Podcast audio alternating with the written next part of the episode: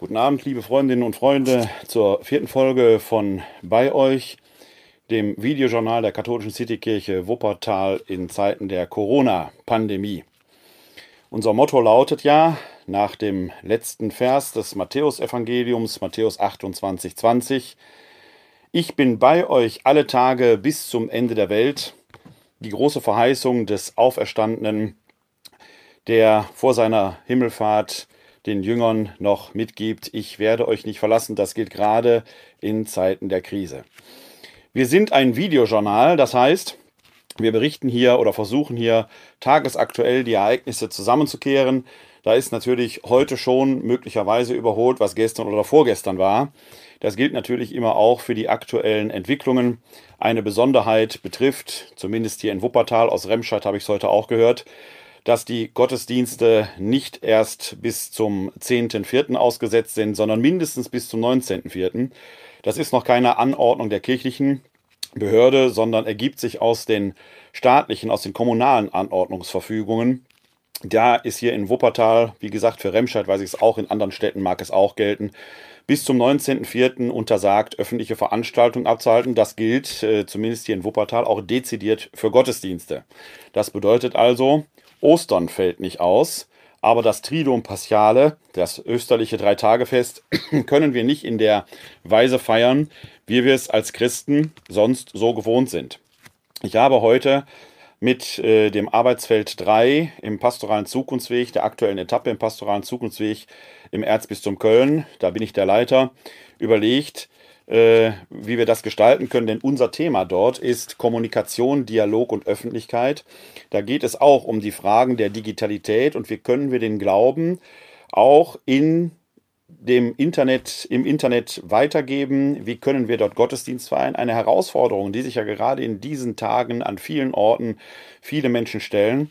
Und äh, wir haben uns vorgenommen, mal zu überlegen, ob es da eine Weise gibt, wie wir das Drei-Tage-Fest, das österliche Drei-Tage-Fest, denn in diesem Jahr auf eine besondere Weise begehen können, wenn die klassischen liturgischen Feiern, äh, die man nicht so einfach streamen kann, natürlich kann man das machen, aber dieser Erlebnischarakter, etwa wenn in der Osternacht der Kirchenraum plötzlich aus der Dunkelheit zu einem kerzenerleuchteten Lichtermeer wird, das wird man nicht so einfach ins Internet transportieren können. Ebenso die Fußwaschung ähm, äh, am äh, Gründonnerstag oder auch die sehr ergreifende, karge, aber gerade in ihrer Kargheit sehr ergreifende Karfreitagsliturgie vom Leiden und Sterben Jesu. Aber vielleicht blüht die Kreativität, die ja in diesen Tagen aller Orten erwacht, auch da und uns fällt etwas Sinnvolles ein. Versprechen kann ich da noch nichts. Aber wir haben da zumindest äh, mal den Faden aufgenommen und versuchen etwas zu denken. Ich kann mich erinnern, dass das Bistum Essen vor einigen Jahren ja über WhatsApp äh, die österlichen Tage begleitet hat. Das ist ja auch eine Möglichkeit, wie man dann äh, zumindest äh, in den Zeiten der Krise äh, nicht nur Gott die Ehre geben kann, sondern das Heilsgeschehen von Kreuztod und Auferstehung, das für uns Christen ja die innere Mitte unseres Glaubens ist, das Fundament, auf dem alles aufruht, feiern kann. Es ist etwas, das wir äh, versuchen wollen und wo wir darüber nachdenken wollen. Ansonsten sind wir seitens der katholischen Citykirche Wuppertal, äh, und dafür gibt es diesen Blog ja weiterhin für Sie da. Sie können uns erreichen telefonisch weiterhin über 0202 4296 9675. Ich wiederhole nochmal. 0202 4296 9675. Dort äh, können Sie uns anrufen, wenn Sie Gesprächsbedarf haben, wenn Sie Rat und Hilfe brauchen, wenn Sie Anregungen haben hier für unseren Videojournal äh, oder wenn Sie den Bedarf einfach so nach einem Gespräch seelsorglicher Art haben oder über Gott und die Welt vielleicht einfach äh, mal mit jemandem reden wollen wenn sich sonst da keiner anbietet. Wir sind da weiterhin für Sie erreichbar. Da haben in den letzten Tagen auch schon einige von Gebrauch gemacht. Dafür sind wir da. Sie können uns aber auch erreichen über E-Mail unter der E-Mail-Adresse bei-euch at katholische-citykirche-wuppertal.de bei-euch at katholische-citykirche-wuppertal.de äh, ich äh, werde immer wieder nachgefragt, warum ich das nicht schon bei der Live-Übertragung in die Shownotes schreibe. Das Problem liegt hier an der Technik. Ich übertrage hier eigenhändig und eigenständig mit einer Mivo-Kamera. Die bietet mir nur eine Zeile an, die ich da eingeben kann. Deswegen werde ich all diese Angaben, wie auch in den letzten Tagen schon, so schnell es geht, in die Show Notes hereinschreiben. Die wichtigsten Angaben finden Sie aber jetzt auch schon auf der Homepage für dieses Videoprojekt, für dieses Videojournal. Das finden Sie im Internet unter www.kck42.de slash bei euch www.kck42.de slash bei euch. Da finden Sie alle Kontaktdaten, da finden Sie auch die Links zum, äh, zu der YouTube-Playlist, wo Sie die Videos nochmal nachschauen können oder zum Podcast, zum Audio-Podcast zu dieser Reihe hier äh, und können sich da entsprechend versorgen und die Dinge noch im Nachhinein anhören. Was ist heute ansonsten geschehen? Etwas ganz Besonderes, denn heute ist der 19. März. Das ist in der katholischen Kirche der Gedenktag des heiligen Josef, des Ziehvaters Jesu. Und da ist mir heute im Newsletter des Erzbistums Köln ein schönes Bild untergekommen, das ich Ihnen nicht vorenthalten möchte.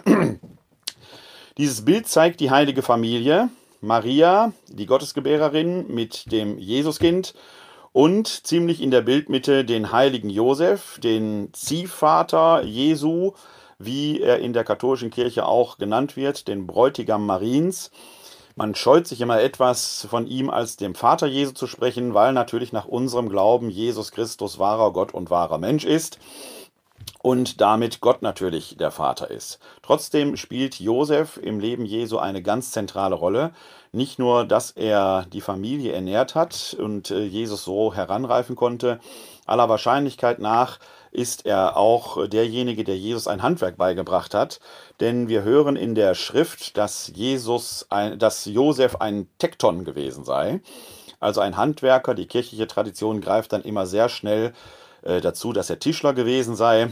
Mag auch ein anderes Handwerk gewesen sein. Der griechische Begriff Tekton ist da etwas weitgreifender.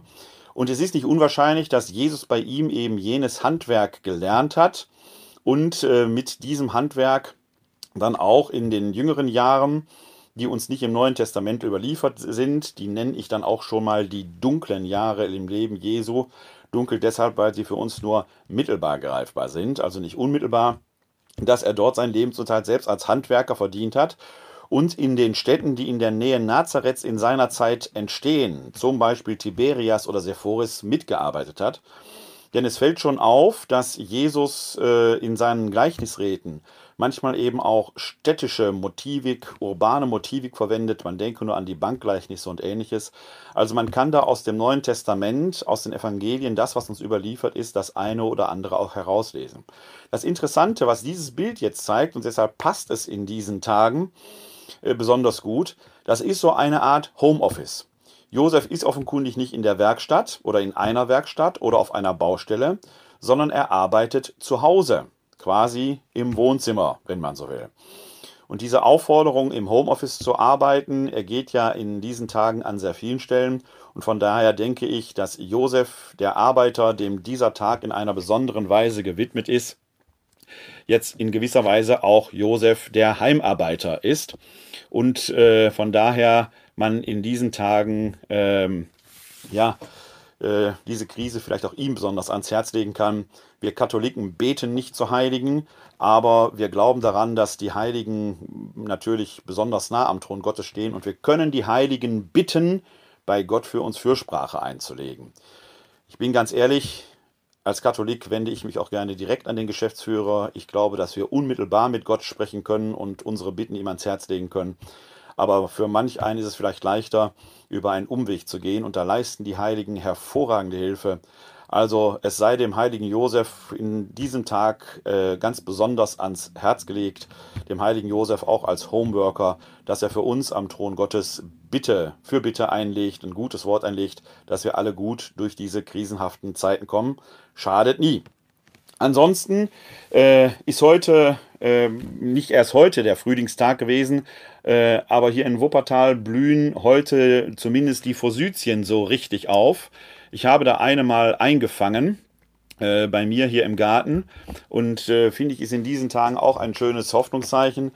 Denn der Winter ist ja ein, äh, eine Zeit der Kargheit, äh, wenn man so will, eine kleine Krise der Natur. Die Natur mottet sich so ein, auch wenn der Winter dieses Jahr äh, ja nicht ganz so kalt war. Und jetzt bricht das Leben in der Natur wieder so richtig hervor. Da ist mir ein Satz aus dem äh, Buch des Propheten Jeremia zu eingefallen, als ich so die Blüte sah und das Foto gemacht habe.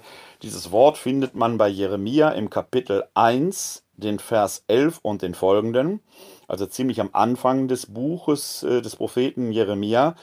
Und zwar steht dieser Satz im Zusammenhang mit der Berufung des Propheten Jeremia. Da heißt es, Kapitel 1, Vers 11 folgender, das Wort des Herrn erging an mich. Was siehst du, Jeremia? Ich antwortete, einen Mandelzweig sehe ich. Da sprach der Herr zu mir, du hast richtig gesehen, denn ich wache über mein Wort und führe es aus. Gott selbst also wacht über sein Wort und führt es aus.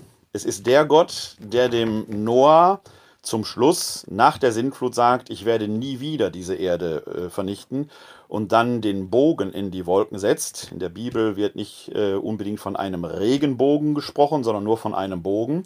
Aber den einzigen Bogen, den wir in den Wolken sehen, ist dann meist ein Regenbogen. Aber es geht eigentlich darum, dass ein Bogen in den Wolken ist.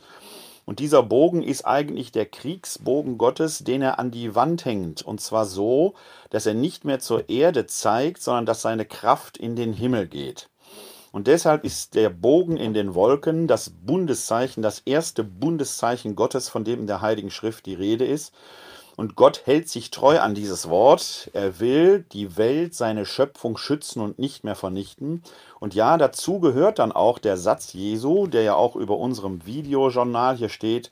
Ich bin bei euch alle Tage bis zum Ende der Welt. Gott steht dazu. Das heißt, wir werden Krisen in diesem Leben erleben. Das Leiden und äh, ja auch die Krise gehört zum Leben. Selbst Jesus ist der Tod ja nicht erspart geblieben.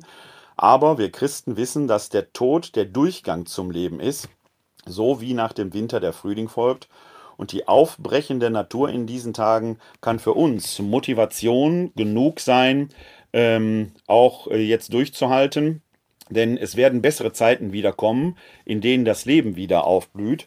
Und in der Tat, ich konnte heute in der Zeitung lesen, dass in Italien, äh, die ja schon viel länger in äh, ja, Ausgangssperre haben und wo die Städte abgeriegelt sind, wo man verstehen kann, dass da die Stimmung langsam sinkt.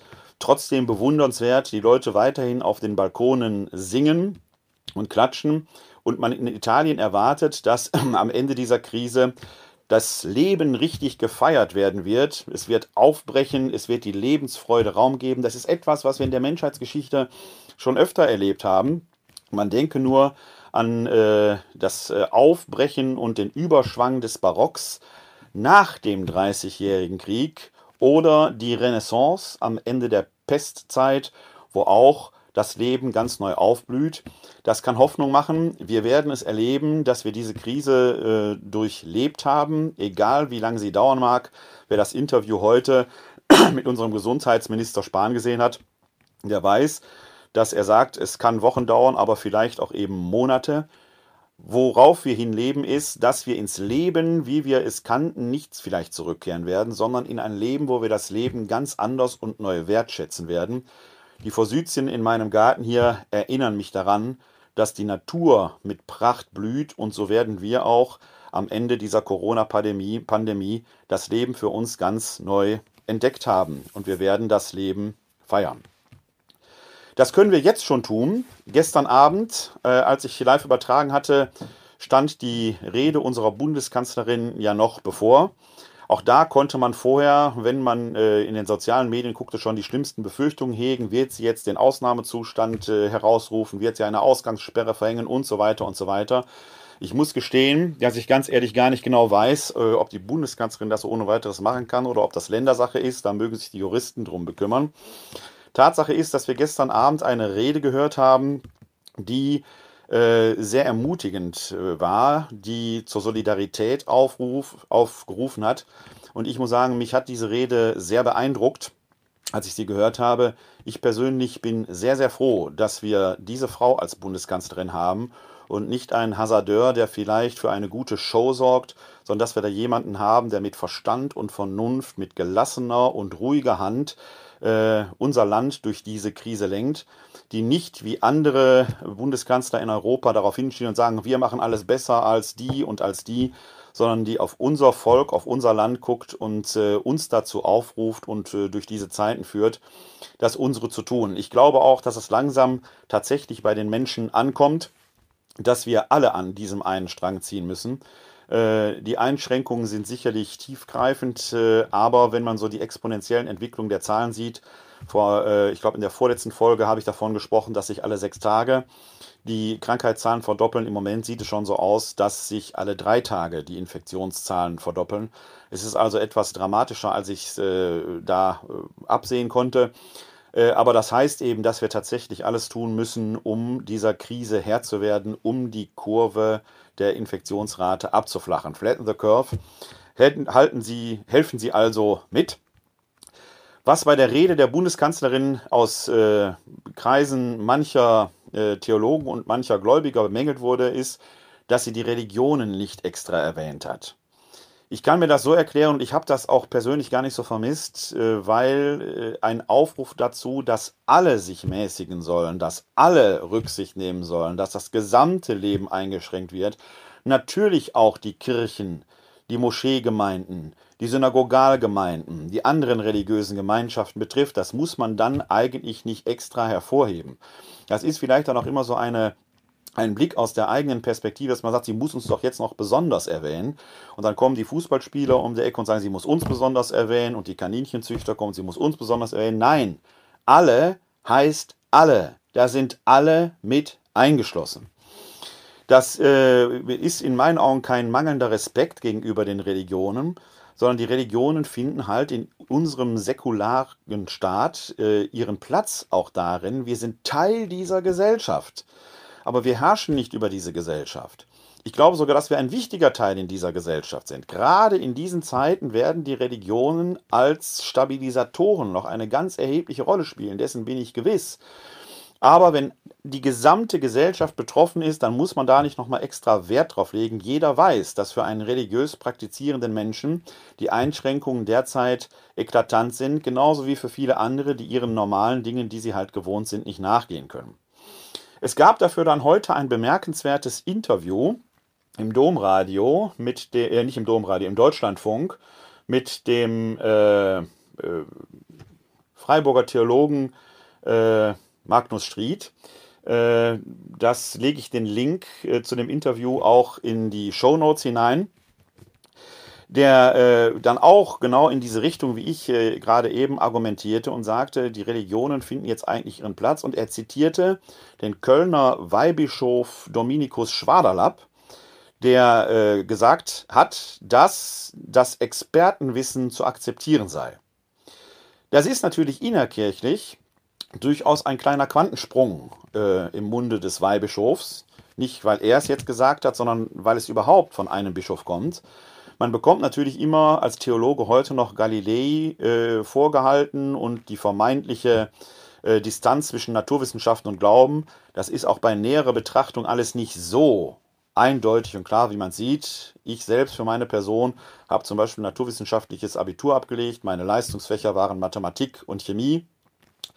Äh, ich bin bis heute naturwissenschaftlich äh, interessiert und verfolge da äh, die Forschungen mit größtem Interesse. Äh, Religion war nur mein drittes Abiturfach. Äh, habe mich trotzdem für die Theologie entschieden, weil die Naturwissenschaften manche Fragen dann eben auch wieder nicht beantworten konnten.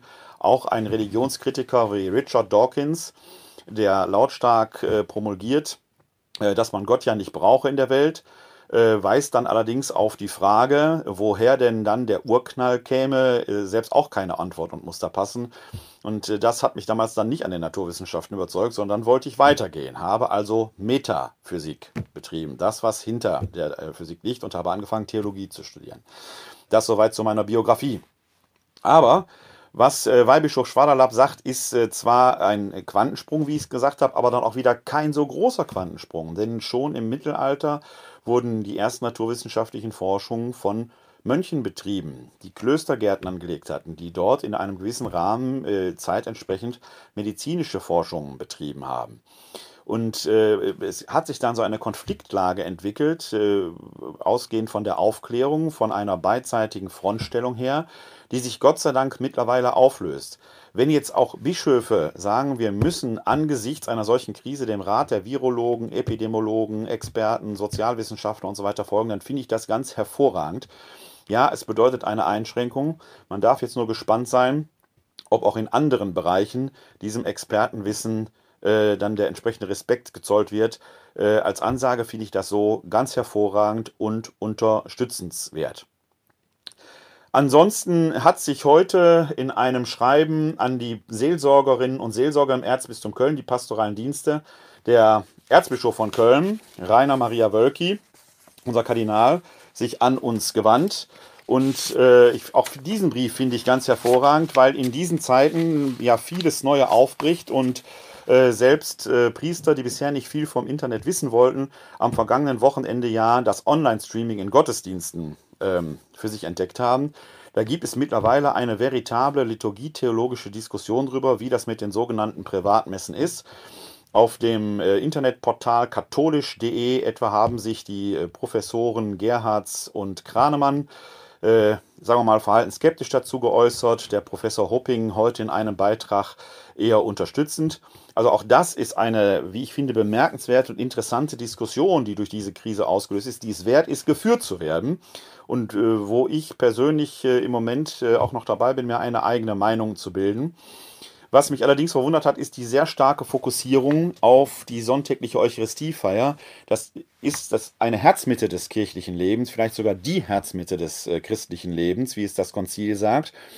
Aber natürlich vollzieht sich das Kirche sein nicht nur in der sonntäglichen Eucharistiefeier, sondern wir kennen als Kirche ja die drei Grundvollzüge Liturgia, Liturgie, Martyria, die Verkündigung und die Diakonia, also die Nächstenliebe. Und alle drei zusammen bilden die Koinonia, also die kirchliche Gemeinschaft, auf dass die Kirche wachsen möge. Und das fehlte mir in der Diskussion bisher immer so ein wenig. Man konnte natürlich den karitativen, den diakonalen Aspekt alleine schon darin erkennen, dass es eben an vielen Stellen solche Aufbrüche gegeben hat, wo etwa Ministrantengruppen oder Jugendgruppen hingegangen sind und haben angefangen, ähm, äh, äh, alten Menschen zu helfen, Menschen, die zu Risikogruppen gehören, zu versorgen und so weiter. Äh, aber in der gesamten Diskussion trat das eher so ein wenig in den Hintergrund. Und, und auf diesem Hintergrund sind für mich die Worte von Kardinal Wölki von besonderer Bedeutung, die ich heute in seinem Schreiben lese, und ich möchte sie gleich zitieren, weil sie diesen Blick eben enorm weiten. Kardinal Wölki schreibt dort an die Mitbrüder im priesterlichen und diakonalen Dienst und die Schwestern und Brüder im seelsorglichen Dienst unseres Erzbistums. Ich zitiere wörtlich. Jede und jeder von uns hat die Menschen aus der eigenen Gemeinde vor Augen, die allwöchentlich zur Feier der Gottesdienste, insbesondere der sonntäglichen Eucharistie, zusammenkommen. Nun lauten die Fragen. Wer von diesen lebt allein? Haben wir deren Kontaktdaten? Können wir diese Frau oder jenen Mann anrufen? Hat er oder sie vielleicht einen Internetzugang? Viel war in den letzten Jahren die Rede von Chancen und Risiken der Digitalisierung und der zunehmenden Entpersonalisierung von Kommunikation. Jetzt ist die Zeit, die Chancen dieser Techniken zu nutzen, um der Menschen willen, die abgeschnitten wären. So können wir auch in diesen Tagen den Menschen nahe sein, um ihnen Trost zu spenden, ihnen zu helfen, ihre Ängste und Sorgen zu hören und mit ihnen zu beten. So vermitteln wir ihnen Zuversicht und Hoffnung, ich bin mir sicher, dass es viele weitere Möglichkeiten gibt, uns als Kirche in der Corona-Welt von heute den Menschen zuzuwenden und lade sie alle ein, diese Möglichkeiten gemeinsam zu suchen und zu nutzen. Im Gespräch mit den Mitgliedern Ihres Seelsorgeteams, im Gespräch mit den Kolleginnen und Kollegen, im Dienst unserer Caritas, im Gespräch mit den Kolleginnen und Kollegen im Dienst der Telefonseelsorge, im Gespräch mit den Kolleginnen und Kollegen der örtlichen Hilfsangebote für Menschen in Not, mit ihrer aller Hilfe werden wir Möglichkeiten finden, Christi Zusage mit Leben zu füllen. Ich bin bei euch alle Tage bis zum Ende der Welt. Genau das ist ja das Anliegen, soweit Kardinal Wölki, genau das ist ja das Anliegen auch unseres Videojournals hier, äh, mit Ihnen da in Kontakt zu bleiben, ansprechbar zu bleiben. Kardinal Wölki bietet dann hier aber noch den Blick weiter. Ich werde den Netz, äh, den Brief auch verlinken, dann können Sie ihn selber durchlesen, indem er etwa Jugendgruppen empfiehlt oder Ministranten empfiehlt, ähm, zum Beispiel bei Tafeln auszuhelfen. Wir haben in Wuppertal das große Problem, dass der Tafeldienst äh, eingestellt äh, werden muss weil viele Menschen zur Risikogruppe gehören, die sich dort ehrenamtlich betätigen äh, und weil teilweise auch der Nachschub fehlt. Gut, das Nachschubproblem wird sich vielleicht, wenn die Lieferketten wieder stabiler werden. Gestern hatte ich ja schon darüber berichtet, äh, dass äh, hier die ersten LKWs auch wieder Nachschub bringen. Äh, aber dann fehlen die ehrenamtlichen Helfer. Also auch das wäre vielleicht eine hervorragende Möglichkeit für junge Leute aus dem Bereich der Kirche, ihnen den Tafeln ehrenamtlich auszuhelfen, um gerade den Ärmsten der Armen dort zu ermöglichen, sich weiterhin angemessen zu versorgen und auch in der Krise ein Leben zu führen. Ich persönlich fand äh, nicht nur die Rede von Bundeskanzlerin Merkel gestern Abend ganz hervorragend, ich finde auch diesen Brief von Kardinal Wölki mehr als lesens- und empfehlenswert, äh, werde ihn entsprechend verlinken, auf dass die Solidarität in äh, Stadt und Land weiter wachsen möge und stabil bleibe. Nicht nur draußen blühen bei mir hier die Forsythien, Neues blüht auch in der Kirche und das äh, ist eine sehr spontane Blüte, die sich seit letztem Wochenende ergibt. Es ist ja nicht nur das Streaming. Kardinal Wölki hat ja gerade in dem Schreiben hier auch die richtigen Fragen gestellt. Bei dem Streaming stellen sich mir zum Beispiel immer die Fragen, ob die Menschen, die da primär adressiert sind, das heißt die Gottesdienstbesucherinnen und Besucher, die jetzt nicht kommen können, nicht nur weil sie zu einer Risikogruppe gehören, sondern weil der Gottesdienst ja generell ausfällt, äh, ob man die mit Streaming überhaupt so ohne weiteres erreicht. Gestern erzählte ich ja schon von einer älteren Dame, die mir bekannt ist, deren Handyvertrag nur äh, 100 Megabyte Datenvolumen enthält. Äh, die wird vielleicht bis zum Kyrie kommen und dann wird das Datenvolumen aufgebraucht sein. Also das alleine äh, reicht noch nicht etwas zu streamen, sondern da muss man vielleicht auch gucken, wie man dann die Ressourcen an dieser Stelle auch etwas schärft. Auch vielleicht gerade jetzt eine karitative Aufgabe. Aber es blüht Neben dem, äh, der neuen Wertschätzung, die das Digitale in der Kirche enthält, war ja eine sehr kritische Diskussion, die da geführt wurde. Manche haben es rundweg abgelehnt. Ich persönlich äh, bin jemand, der das Digitale in der Kirche durchaus befürwortet, aber immer darauf hinweist, dass es keine digitale Welt für mich gibt. Es gibt keine parallele digitale Welt neben der analogen Welt, sondern das Digitale ist ein Medium, das Menschen miteinander verbindet, das aus dem analogen digital analoges verbindet und gerade da seinen Wert hat. Und diese analogen Enden darf man eben in ihrer Wirkung nicht äh, vernachlässigen, ihrer Bedeutung nicht vernachlässigen. Gerade die werden ja entsprechend miteinander verbunden. Aber die Skeptiker, die all dem äh, vermeintlichen technischen da gegenüberstehen, auch da sind mir immer wieder Diskussionen bekannt, wo es heißt, alles viel zu technisch, das ist nicht geistlich. Doch, jetzt erleben wir gerade, die geistliche Dimension der Technik und des Digitalen, weil sie unsere kirchliche Gemeinschaft, weil sie unsere gesellschaftliche Sozialität zusammenzuhalten imstande ist. Es ist etwas Hochgeistliches mit diesen Dingen, den kommunikativen Möglichkeiten, auch den digitalen, die wir haben, entsprechend umzugehen. Und ich bin sehr froh, äh, dass doch viele äh, anfangen, gerade in diesen Tagen damit zu experimentieren, auch wenn vieles manchmal noch holpert, äh, die Bandbreiten nicht stimmen, der Stream abbricht und was weiß ich, was schlecht ausgeleuchtet ist. Äh, da bin ich auch dabei und sage, was müsste man noch besser machen. Und ist die Frage, ob jeder das jetzt machen muss, kann man alles diskutieren. Aber da es plötzlich einen solchen Aufbruch gibt, zeigt, auch diese Krise treibt wunderschöne Blüten. Aber nicht nur das. Es entstehen Gebetsgruppen virtueller Art. Manche gab es immer schon, etwa die Twomplet oder die Twaudes äh, bei Twitter, also ein Morgen- und ein Abendgebet. Aber auch andernorts habe ich schon gesehen, wie mit Hilfe von äh, Kommunikationssoftware wie etwa äh, Zoom oder Webex Leute sich online treffen. Beim Streaming, auch bei unserem Stream hier, ist ja ein bisschen das Problem, das ist erstmal eine One-Way-Geschichte. Sie können zwar auf dieses äh, Stream jetzt schon live Kommentare schreiben, Leider ist äh, Facebook zumindest bei mir nicht in der Lage, dass ich meinen eigenen Stream jetzt beobachten kann. Ich kann die Kommentare, die Sie mir jetzt schreiben, vielleicht selber gar nicht sehen. Ich kann die im Nachhinein erst beantworten. Aber es gibt solche Möglichkeiten äh, der Kommunikationssoftware, die man auch für Webkonferenzen benutzt, die man jetzt zum Beispiel für Online-Gebetstreffen, Online-Bibelrunden oder ähnliches halten kann.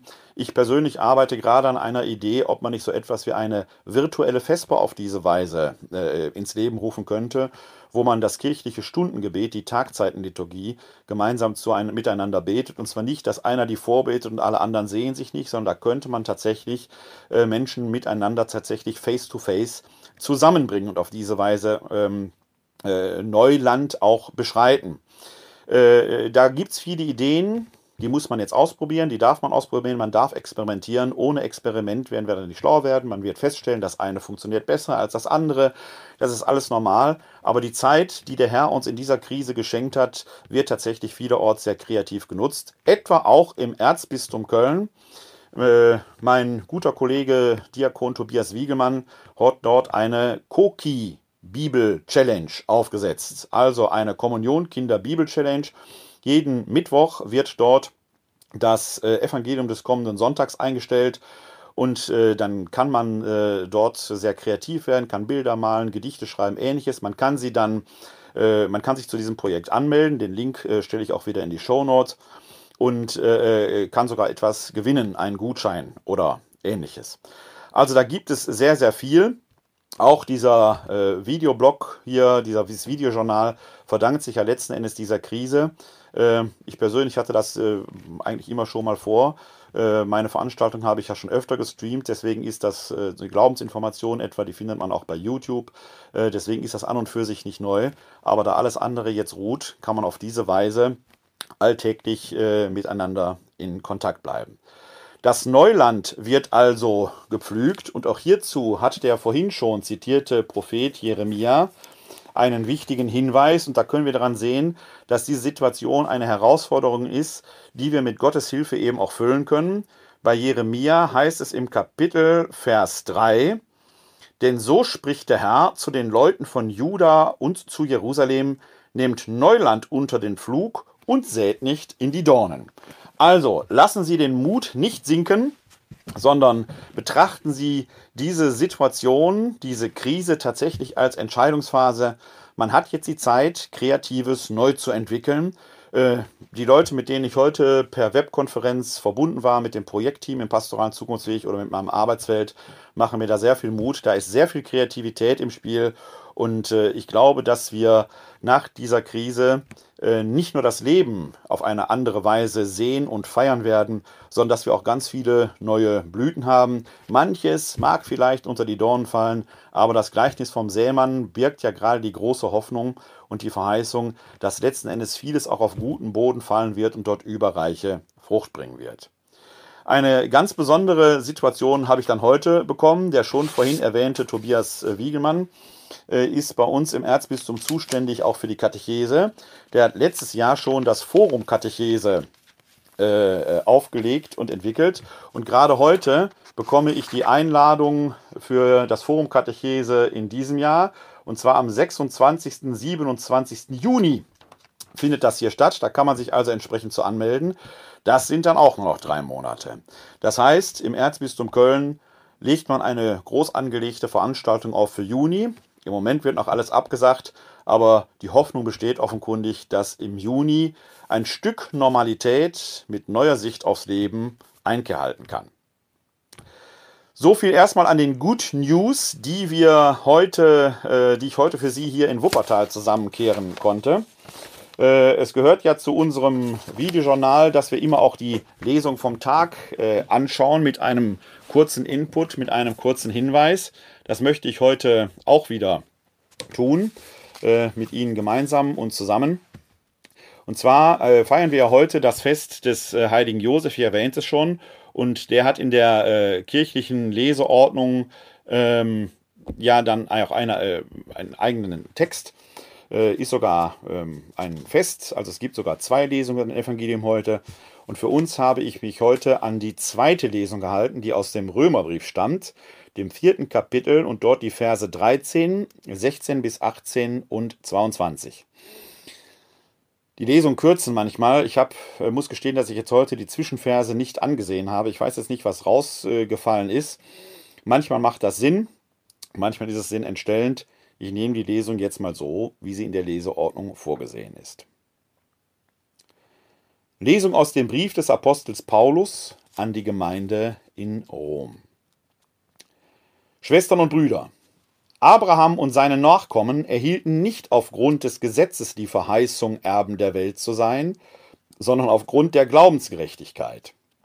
Deshalb gilt aus Glauben, damit auch gilt aus Gnade. Nur so bleibt die Verheißung für die ganze Nachkommenschaft gültig, nicht nur für die, welche aus dem Gesetz, sondern auch für die, welche aus dem Glauben Abrahams leben. Er ist unser aller Vater, wie geschrieben steht, ich habe dich zum Vater vieler Völker bestimmt im Angesicht des Gottes, dem er geglaubt hat, des Gottes, der die Toten lebendig macht und das, was nicht ist, ins Dasein ruft. Gegen alle Hoffnung hat er voll Hoffnung geglaubt, dass er der Vater vieler Völker werde nach dem Wort, so zahlreich werden deine Nachkommen sein, Darum wurde es ihm auch als Gerechtigkeit angerechnet. Wort des lebendigen Gottes. Dank sei Gott. Sich mit Paulus zu beschäftigen, ist immer eine eigene Herausforderung. Ähm, das sind Briefe, die sind oft argumentativ geschrieben, mit manchmal komplexen Gedankengängen. Das sind Texte, die oft nicht so als gute Nachtgeschichten geeignet sind. Da muss man schon so ein bisschen Gehirnschmalz reinwenden. Hierzu muss man sagen, dass der Paulus den Abraham, den Stammvater des Glaubens, als Beispiel nimmt. Für Paulus gab es einen ganz fundamentalen Konflikt. Der bestand in der Frage, muss man, um getauft werden zu können, vorher Jude geworden sein? Muss man, um Christ sein zu können, vorher die Beschneidung vorgenommen haben? Da gab es einen Streit. Die Jerusalemer Urgemeinde war offenkundig eher der Meinung, ja, man muss erst beschnitten sein während in Antiochien, einem zweiten frühchristlichen Zentrum, schon sehr früh die Heidentaufe gepflegt wurde. Und Paulus kommt aus dieser antiochenischen Gemeinde. Da gab es auch einen theologischen Grund zu, weil man sagte, Jesus stirbt am Kreuz wie ein Gottverlassener nach der Tora, wird aber von Gott trotzdem gerettet. Damit setzt Gott offenkundig das Signal, dass die Verfolgung der Tora alleine nicht mehr zur Gerechtigkeit führt. Und äh, weil die Beschneidung Teil der Tora ist, war man da der Meinung, wir können jetzt auch die Völker zum einen Gott führen, ohne dass man vorher die Beschneidung vorgenommen hat und so sich unter das Gesetz stellen muss. Das ist für Paulus ganz wichtig, dass er sagt, es gibt jetzt eine neue Gottunmittelbarkeit, die geht nicht am Gesetz vorbei. Die Befolgung des Gesetzes alleine führt vielleicht auch noch zu Gott, aber es gibt jetzt eine Gottunmittelbarkeit. Das Gesetz alleine macht nicht mehr gerecht. Er geht sogar weiter. Das Gesetz macht uns letzten Endes alle früher oder später zu Sündern, weil wir in unserem Alltag das Gesetz gar nicht immer halten können. Das können Sie zum Beispiel an der deutschen Straßenverkehrsordnung sehen. Die ist ja in sich sehr sinnvoll. Kaum einer äh, wird sagen, das ist alles Quatsch, was da drin steht. Und trotzdem ist jede und jeder von uns schon mal in Konflikt mit der Straßenverkehrsordnung geraten, ist vielleicht schon mal geblitzt worden, hat ein Knöllchen wegen Falschparkens bekommen und so weiter und so weiter. Also die gute, an sich, an und für sich gute Straßenverkehrsordnung hat uns alle schon mal zu Sündern gemacht. Das ist so ein bisschen ein vergleichbarer, profaner Gedankengang. Abraham aber, und das ist dann für Paulus wichtig, ist für ihn das Beispiel, der Abraham hatte noch gar kein Gesetz.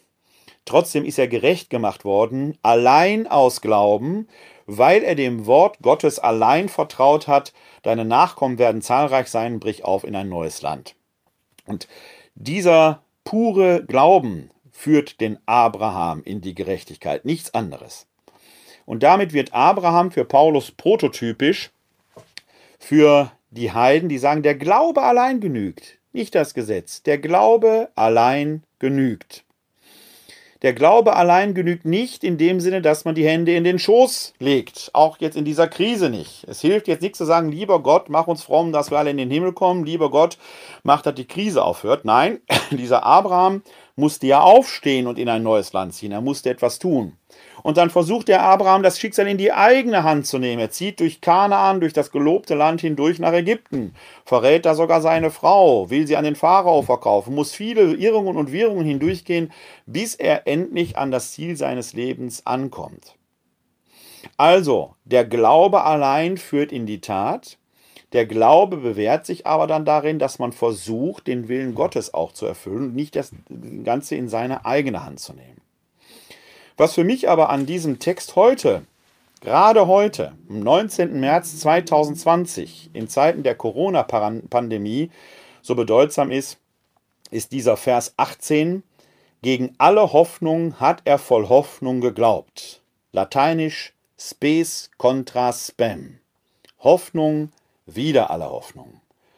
Das ist das, was ich Ihnen mit jetzt in die Nacht geben möchte. Mir äh, ist heute von Ralf Knobloch, den habe ich vorige Tage schon mal erwähnt, ein Bild zugeschickt worden. Denn dieses Hoffnungszeichen wird ja jetzt vielerorts äh, gesetzt, wenn man um 19 Uhr äh, Kerzen in die Fenster stellt, als Zeichen der Verbundenheit im Glauben. Ähm, und äh, Ralf Knoblauch hat hier eine Fotomontage erstellt. Er ist ja äh, Diakon äh, ausgebildeter Schreiner, der diese wunderbaren kleinen Könige als Zeichen der menschlichen und der Taufwürde äh, erstellt. Ich habe ja vorige Tage schon berichtet, dass die im Essener Dom auch, im Essener Münster zu sehen sind. Neben der goldenen Madonna steht ja eine seiner Königinnen. Und die haben jetzt eben diese Kerze in der Hand. Machen Sie mit. Stellen Sie um 19 Uhr als Zeichen der Hoffnung wieder alle Hoffnung, aber gerade darin eben Hoffnung gebend, eine Kerze in Ihr Fenster. Oder äh, greifen Sie äh, die Idee, die aus Köln kommt, auf, ähm, wo man um 21 Uhr die Fenster öffnet und einfach laut applaudiert.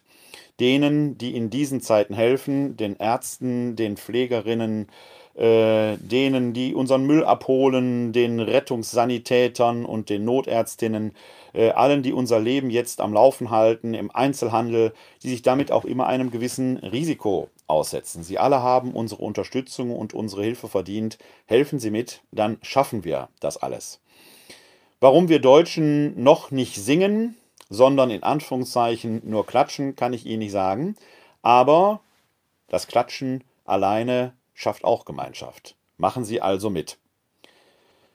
In diesem Sinne erbitten wir nach einem Gebet gleich den Segen Gottes. Heute möchte ich das Gebet sprechen, das von Bischof Ackermann, dem Trierer Bischof Ackermann stammt. Jesus, unser Gott und Heiland, in einer Zeit der Belastung und der Unsicherheit für die ganze Welt kommen wir zu dir und bitten dich. Für die Menschen, die mit dem Coronavirus infiziert wurden und erkrankt sind. Für diejenigen, die verunsichert sind und Angst haben. Für alle, die im Gesundheitswesen tätig sind und sich mit großem Einsatz um die Kranken kümmern für die politisch Verantwortlichen in unserem Land und international, die Tag um Tag schwierige Entscheidungen für das Gemeinwohl treffen müssen. Für diejenigen, die Verantwortung für Handel und Wirtschaft tragen. Für diejenigen, die um ihre berufliche und wirtschaftliche Existenz bangen. Für die Menschen, die Angst haben, nun vergessen zu werden. Für uns alle, die wir mit einer solchen Situation noch nie konfrontiert wurden. Herr, steh uns bei mit deiner Macht, Hilf uns, dass Verstand und Herz sich nicht voneinander trennen. Stärke unter uns den Geist des gegenseitigen Respekts, der Solidarität und der Sorge füreinander. Hilf, dass wir uns innerlich nicht voneinander entfernen. Stärke in allen die Fantasie, um Wege zu finden, die wir miteinander in Kontakt bleiben. Wenn auch unsere Möglichkeiten eingeschränkt sind, um uns in der konkreten Begegnung als betende Gemeinschaft zu erfahren, so stärke in uns die Gewissheit, dass wir im Gebet durch dich miteinander verbunden sind. Wir stehen in der Fastenzeit. In diesem Jahr werden uns Verzichte auferlegt, die wir uns nicht freiwillig vorgenommen haben und die unsere Lebensgewohnheiten schmerzlich unterbrechen. Gott, unser Herr, wir bitten dich, gib, dass auch diese Fastenzeit uns die Gnade schenkt, unseren Glauben zu vertiefen und unser christliches Zeugnis zu erneuern, indem wir die Widrigkeiten und Herausforderungen, die uns begegnen, annehmen und uns mit allen Menschen verstehen als Kinder unseres gemeinsamen Vaters im Himmel. Sei gepriesen in Ewigkeit. Amen. Der Herr segne uns und bewahre uns vor Unheil. Er führe uns zum ewigen Leben. Amen. Das gewähre uns der dreieine Gott, der Vater, der Sohn und der Heilige Geist. Amen. Noch einmal der Hinweis auf unsere Möglichkeiten. Sie erreichen uns nach wie vor über 0202 42969675 per Mail unter bei-euch katholische-citykirche-wuppertal.de Alles finden Sie auch im Internet mit den Hinweisen auf Podcast, die Videoplaylist und auch die aktuellen äh, Beiträge können Sie dort sehen auf der Homepage www.kck42.de slash bei euch. Ihnen allen eine gute Nacht, einen guten Tag morgen, bleiben Sie gesund und helfen Sie anderen, gesund zu bleiben. Glück auf!